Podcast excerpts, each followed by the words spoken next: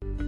Hello，大家好，看看我旁边的这个大 logo 啊，没错，我们现在就是在这座工厂里面来给大家带来这段视频。那么这里呢是凯迪拉克新美式科技旗舰 CT6 的诞生之地。那么从我们过去做手机测评的经验来看呢，你要想了解一款产品，拆解应该是最有效的手段。不过呢，从手机的角度来看，我们是可以自己拆的。这么大一辆车 CT6 要拆起来的话呢，就非常有难度了。所以呢，我们今天就专门来到了这个 CT6 的生产工厂，我们来看一看背后有没有什么值得聊的黑科技。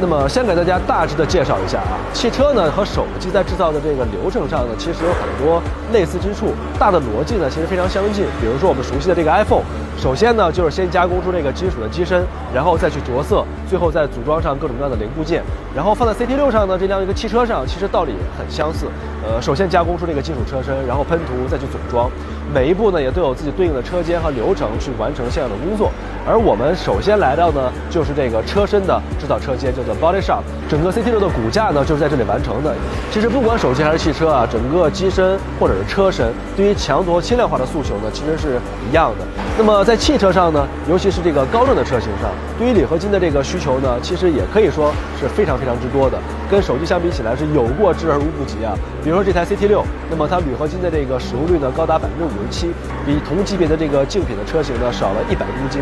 不过强度轻量化呢是一个非常复杂的东西，铝合金呢只是其中的一个因素。你比如说我们在手机当中还会用到玻璃啊、塑料啊等等。而其实 CT6 的车身呢，除了铝合金之外呢，同样还有各种各样的复合材料。刚才和这个工程师交流的过程当中呢，他告诉我说，CT6 的车身一共用了十一种不同的材料，其中呢有八种是复合材料。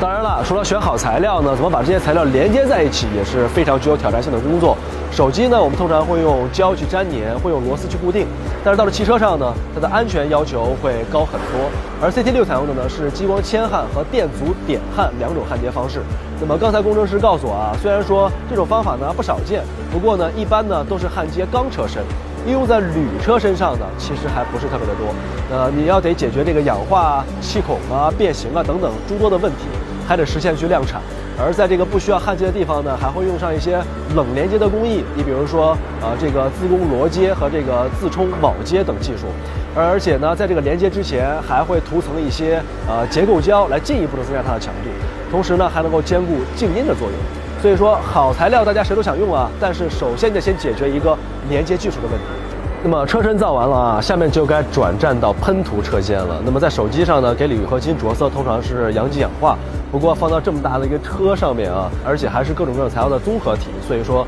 它是用喷漆的方式，而且呢颜色的选择呢也会更加的丰富。那么虽然说喷涂车间啊不能进去亲眼观摩，呃，不过呢这个工程师刚才告诉我啊，它整个这个车身呢用了两道色漆加有色清漆的工艺，还加入了这个珠光的颗粒，所以实际上看起来呢 CT6 表面呢有这种类似钢琴的这种效果，甚至呢在不同的光线和环境之下呢视觉效果也不一样，整个立体感呢也很强。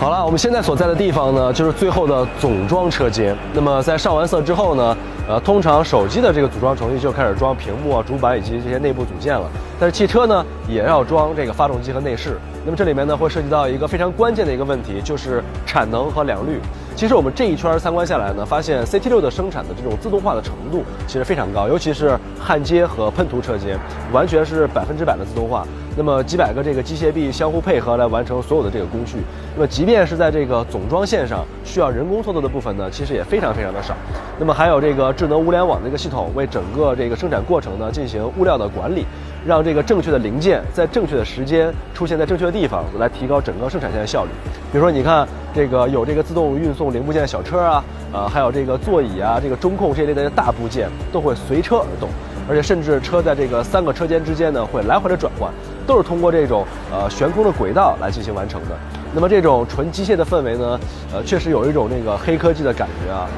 那么经过车身制造、喷涂和总装等几个环节之后呢，CT6 呢也下线了。虽然说工厂里面呢我们不能试驾啊，但是我们至少还是能钻进车里面去体验一下这个车厢内的这种感觉。CT6 内部呢，我发现整个车对于噪音的隔绝还是非常非常好的，而且车里边这一套 BOSE Panoray 的这个旗舰的音响系统，呃，还配有这个 ANC 的这种主动的降噪系统。我不知道大家有没有听过这个 BOSE 的降噪耳机啊？呃，BOSE 在这个领域里面是非常非常先进的。虽然从重要性上来说呢，降噪和这隔绝震动呢，呃，好像比不上这个动力和操控性等等这些优先级更高，但是像手机的发热一样，它和性能和功耗这些关键的领域相比起来的话呢，也是息息相关，而且是相当关键的，尤其是对于好的用户体验来讲。那么有了好的经营空间，当然也得好好利用一下这套 CT6 加 BOSE Panoray。那么可以说，这套音响呢，实际上是为 CT6 的内部空间量身打造的。呃，全车呢总共有三十四个扬声器，呃，它的排列方式呢也非常的有讲究。呃，如果你有机会去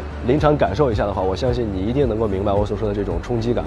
当然，你可能说你不是音乐爱好者啊，对音响的要求没有那么高。那我觉得可能有几个原因。第一个是你可能没太没听过特别好的，如果你听了就回不去了。呃，但是从理性的角度来讲的话，通过我们的观察，一方面消费者对用户体验和品质方面的追求可以看出来这几年是越来越高了。那么另一方面呢，对于整个行业和市场来说，大氛围也更加成熟了。有了技术基础，加上去满足消费者的需求，这么两者一相加啊，就会发现对于消费升级的满足的这种诉求是越来越强烈。而这也其实是整个行业推动和进步的一个重要动力。CT6 的产线我们看的差不多了，也亲身体验了一下。不管是从这个车身制造这些隐性的层面，还是从内饰外观这些显性的层面来讲，至少对我自己来说的话呢，CT6 还是深得我心的。那么这一次亲临产品线呢，不仅是让我们看到 CT6 背后的这些黑科技是如何一步一步的转化到优秀的产品体验当中的，而且更重要的是呢，通过 CT6 这一辆车，也让我们对于汽车行业啊，让我自己呢有了更多的了解，发现呢，手机行业和汽车行业还是有很多的共性的啊，确实是一次开眼界的好机会。